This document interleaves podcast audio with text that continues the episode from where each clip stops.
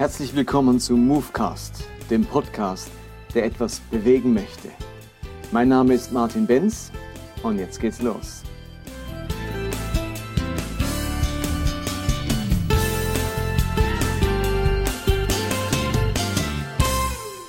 Willkommen zu Podcast 27.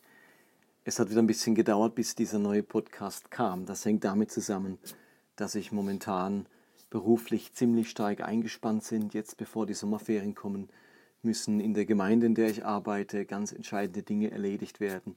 Und gleichzeitig arbeite ich ja am IGW, am Institut für Gemeindebau und Weltmission, und habe dort meine Rolle verändert, ähm, sodass ich momentan jemand Neues einarbeiten muss und gleichzeitig in eine neue Arbeit eingearbeitet werde, sodass das gerade ein bisschen eine Doppelbelastung ist. Also seht es mir nach, wenn die Podcasts nicht ganz so regelmäßig kommen, nicht alle Woche, sondern manchmal auch erst alle zwei Wochen.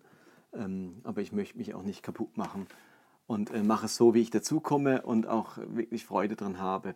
Und heute würde ich gern eine weitere Geschichte der Barmherzigkeit erzählen.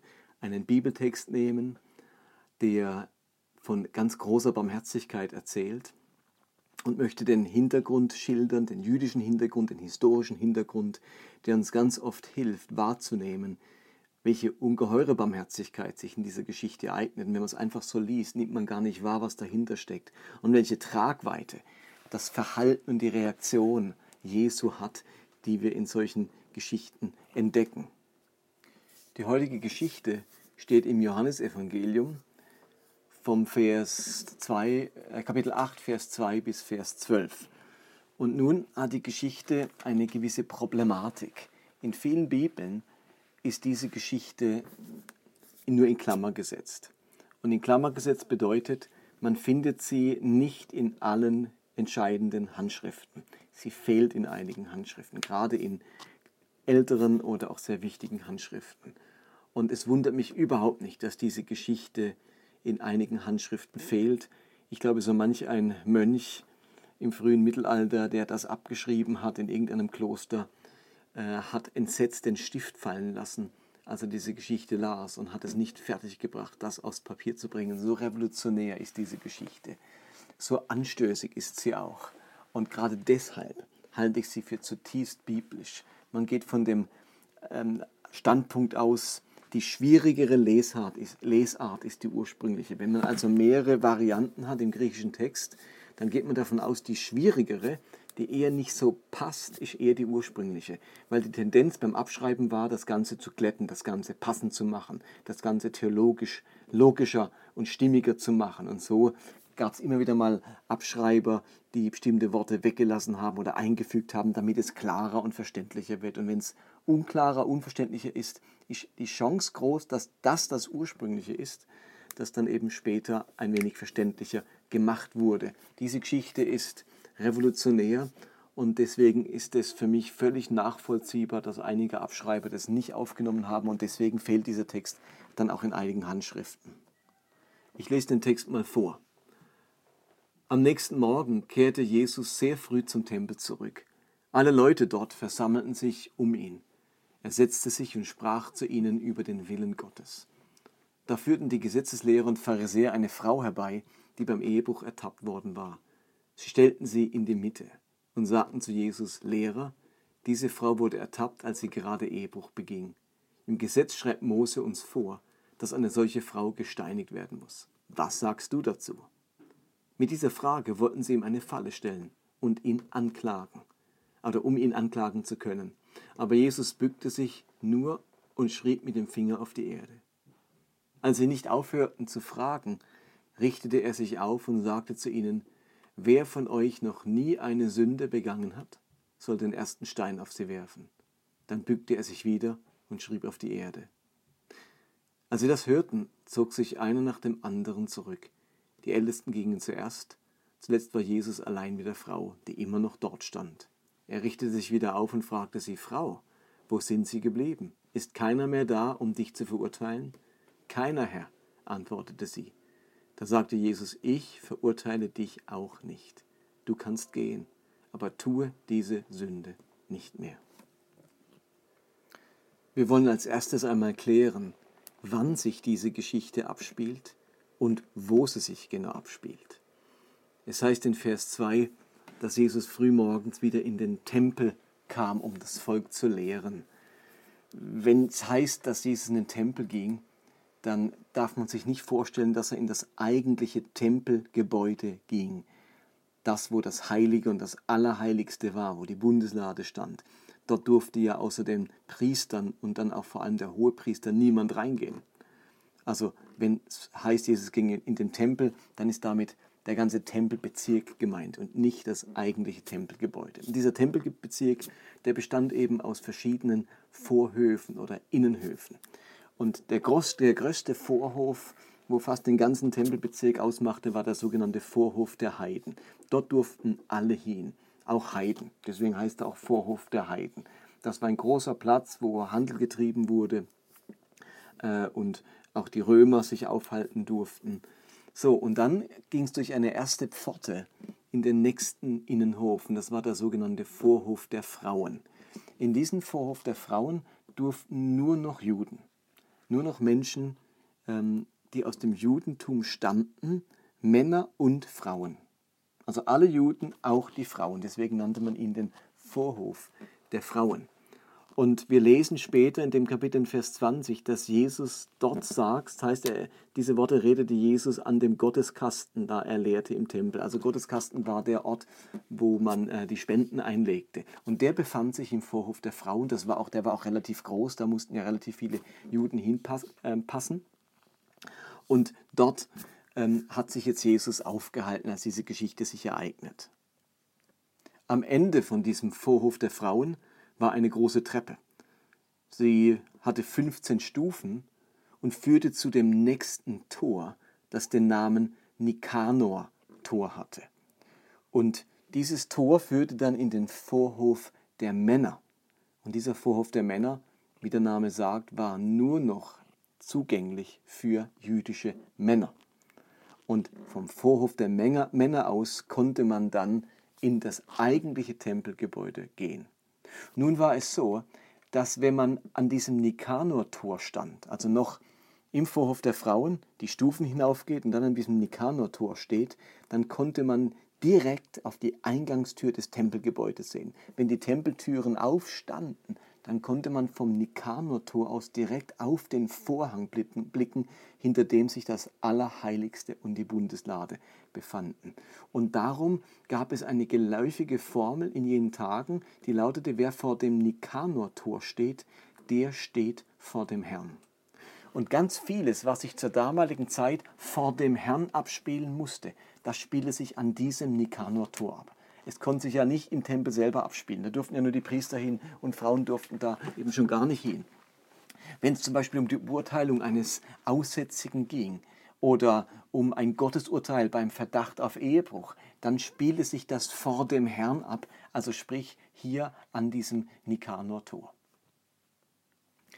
Und jetzt stellt sich noch die Frage, wann spielt sich unsere Geschichte ab? Das ist nämlich auch wichtig. Wir erfahren aus Kapitel 7, Vers 37, dass der Tag zuvor der letzte Tag des Festes, des Laubhüttenfestes war. Aber am letzten Tag des Festes, welcher der höchste war, der wichtigste, der entscheidende, trat Jesus auf und sprach, wer dürste, der komme zu mir und trinke. Das hat auch eine ganz spezielle Bedeutung, warum Jesus gerade am letzten Tag des Laubhüttenfestes vom Trinken und Wasser und lebendigen Wasser sprach, hat was mit diesem letzten Tag zu tun. Und unsere Geschichte spielt am nächsten Morgen, also am Morgen nach dem letzten Tag des Laubhüttenfestes, welcher der höchste war. Der letzte und siebte Tag des Laubhüttenfestes war wirklich der großartigste. Es gibt ein altes jüdisches Sprichwort, das sagte, Wer die Ausgelassenheit jenes Festtages nicht gesehen hat, der hat sein Leben lang keine richtige Fröhlichkeit gesehen. Die letzte Nacht dieses Festes war hell erleuchtet, taghell. Da war Festbeleuchtung auf dem ganzen Tempel, Tempelberg, Festbeleuchtung auf allen Plätzen, in jeder Straße, in jedem Haus. Besonders fromme Schriftgelehrte vollführten akrobatische Fackeltänze zur Ehre Gottes und zur Erbauung der Pilgermassen. Möcht euch vorstellen, die Juden aus aller Welt, auch in der Zerstreuung, mussten zu den großen jüdischen Hauptfesten nach Jerusalem zum Tempel kommen. die Stadt hat sich verzehnfacht von ihrer Einwohnerzahl in dieser Zeit. Es gab äh, Pilger aus zu Tausenden, zu Zehntausenden aus aller Welt. Und diese letzte Nacht, der Abschluss des Laubhüttenfestes, der, die war so laut wie eine Silvesternacht, die, ähm, ausgelassen wie die Fasnacht. Und Juden zur damaligen Zeit, die haben noch ein bisschen mehr Temperament als äh, die, die kühlen äh, Nordeuropäer. Ähm, das sind Südländer und die haben richtig feiern können. Und in dieser nächsten Na letzten Nacht, da ging es wirklich heiß her, da ging es zur Sache. Das war, muss man sich vorstellen, wie eine ausgelassene Karnevalsnacht oder Silvesternacht. Ähm, wirklich, da wurde getrunken und getanzt. Ähm, da war richtig was los. Gleichzeitig war in dieser Nacht die jüdische Sittenpolizei ständig unterwegs. Die, ähm, das Judentum, da gab es von den Pharisäern und den Priestern aus eine Art Sittenpolizei, die für die Einhaltung äh, der Sitten gesorgt hat. Und im Vorhof der Frauen kam es immer wieder zu Zwischenfällen. Und irgendwann hat man dann die Frauen auf die Empore verbannt, damit Männer und Frauen sich nicht ständig begegnen. Unsere Geschichte zeigt, dass es wahrscheinlich nur wenig genützt hat. Und diese Spürhunde, ähm, die machen nun einen kapitalen Fang. In dieser Nacht erwischen sie zwei Leute auf frischer Tat beim Ehebruch. Und die Pharisäer und Schriftgelehrten sagen dann ja, diese Frau ist auf frischer Tat ertappt im Ehebruch. Also die hat die Ehe gebrochen. Sie war also mit einem anderen Mann entweder verlobt oder verheiratet und hat jetzt hier mit jemandem in dieser ausgelassenen Nacht über die Stränge geschlagen, Ehebruch begangen und das Urteil war klar. Das findet sich dann im 5. Mose Kapitel 22, Vers 23. Dort heißt es, trifft ein Mann in der Stadt eine junge Frau, die mit einem anderen verlobt ist, und er schläft mit ihr, dann sollt ihr die zwei aus der Stadt bringen und Steine, steinigen. Beide müssen sterben. Die junge Frau, weil sie nicht um Hilfe gerufen hat, obwohl sie in der Stadt war, und der Mann, weil er sich an der Braut eines anderen vergriffen hat. Also wenn man im Alten Testament des Ehebruchs verdächtigt wurde, also nur verdächtigt, die waren ja hier frischer Tat, aber wenn man verdächtigt wurde, dann musste man sich nach alttestamentlicher Vorschrift vor den Herrn stellen. Mit zerzausten Haaren und zerrissenen Kleidern wurde eine Frau öffentlich an das Nikanor-Tor gestellt und dann durch ein geheimnisvolles Testwasser geprüft, dass jetzt ihre Schuld oder ihre Unschuld unfehlbar an den Tag bringen sollte. Liest sich, kann man auch nachlesen in, in der Tora. Äh, übrigens, Männer wurden nicht verdächtigt, sondern der Verdacht ging immer nur gegenüber Frauen, ob sie vielleicht die Ehe gebrochen haben. In unserem Fall sieht die Sache jetzt aber anders aus. Ähm, die sind ja in Flagranti erwischt. Beide wurden ertappt. Also wenn es heißt, auf frischer Tat, dann muss der Mann noch dabei gewesen sein. Wäre der Mann nicht mehr da gewesen, dann könnte man ja nicht nachweisen, ähm, dass da irgendetwas schiefgelaufen ist. Und man braucht jetzt hier kein Gottesurteil, kein Testwasser. Der Fall liegt klar auf der Hand. Sie müssen gesteinigt werden. Interessanterweise ist ja der Mann gar nicht dabei, der taucht nicht auf. Entweder ähm, haben sie sich nicht getraut oder hat er die Männer, äh, die, die Sittenpolizei irgendwie bestechen können. Auf alle Fälle ist, ihm, ist es ihm gelungen, dass er nicht angeklagt wird ähm, und nicht zu Jesus gebracht wird. So, und jetzt kommt ein ganz entscheidender Punkt, nämlich die Frage, wie alt war diese Frau oder dieses Mädchen? Kann man das irgendwie sagen? Steht ja nicht im Text. Jetzt könnt ihr sagen, ja, wenn wir jetzt da ein Alter festlegen, dann spekulieren wir. Nee, nee, wir spekulieren überhaupt nicht. Das kann man ganz genau sagen, wie alt diese Person hier war.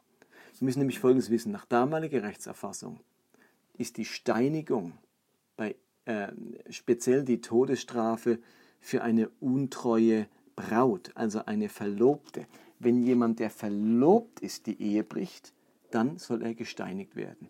Untreue Ehefrauen wurden zur damaligen Zeit erdrosselt. Wenn also eine Frau gesteinigt werden sollte wegen Ehebruch, dann war klar, dass sie noch nicht verheiratet war, sondern verlobt.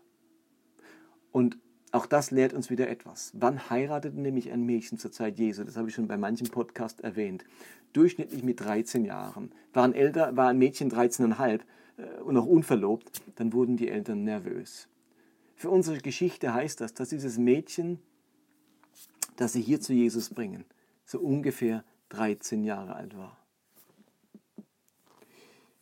Der Kommentator Edelbert Stauffer schreibt zu dieser Stelle, eine, er sagt, man kann sich das folgendermaßen vorstellen, dieses ganze Geschehen.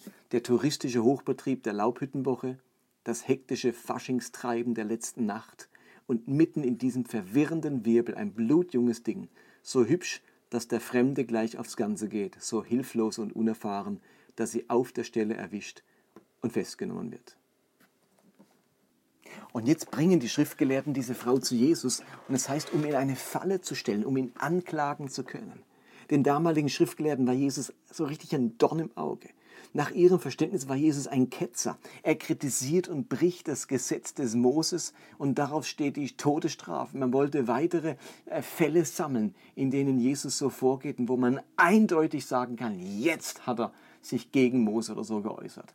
Denn Jesus bricht den Sabbat, er duldet und verteidigt den Sabbatbruch seiner Jünger und er fordert den Geheilten vom Teich Bethesda zum Beispiel in aller Form auf, den Sabbat zu brechen, indem er sein Bett tragen soll. Er kritisiert den Tempelgottesdienst, er erlaubt die Speisen, die Mose verbietet, er verbietet die Ehescheidung, die Mose erlaubt und so weiter. Für Jesus, äh, für die, für die Pharisäer und Schriftgelehrten war Jesus ein, ein Mann, der ihnen die ganze Religion verdirbt der macht immer das Gegenteil von dem, was sie äh, mühsam dem Volk beibringen wollen. Und jetzt sind sie gespannt. Was wird Jesus zu den Strafparagraphen des Mose sagen?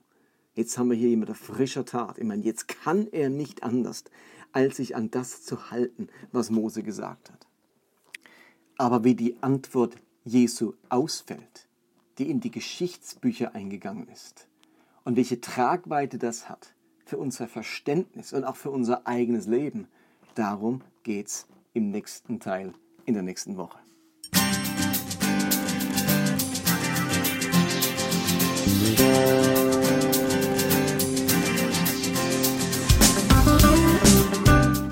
Das war Movecast für heute. Ich hoffe, dass es etwas bewegt in eurem Leben und in eurem Glauben.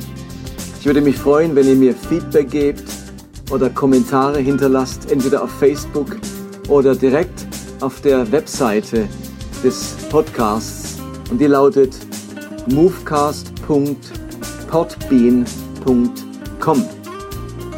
Ansonsten würde ich mich freuen, wenn ihr diesen Podcast teilt auf den sozialen Medien, auf Facebook oder Twitter oder Instagram oder wenn ihr ihn abonniert, entweder bei Podbean selbst oder bei iTunes. Ansonsten hoffe ich, dass wir uns nächste Woche wiederhören. Bis dann, bye bye.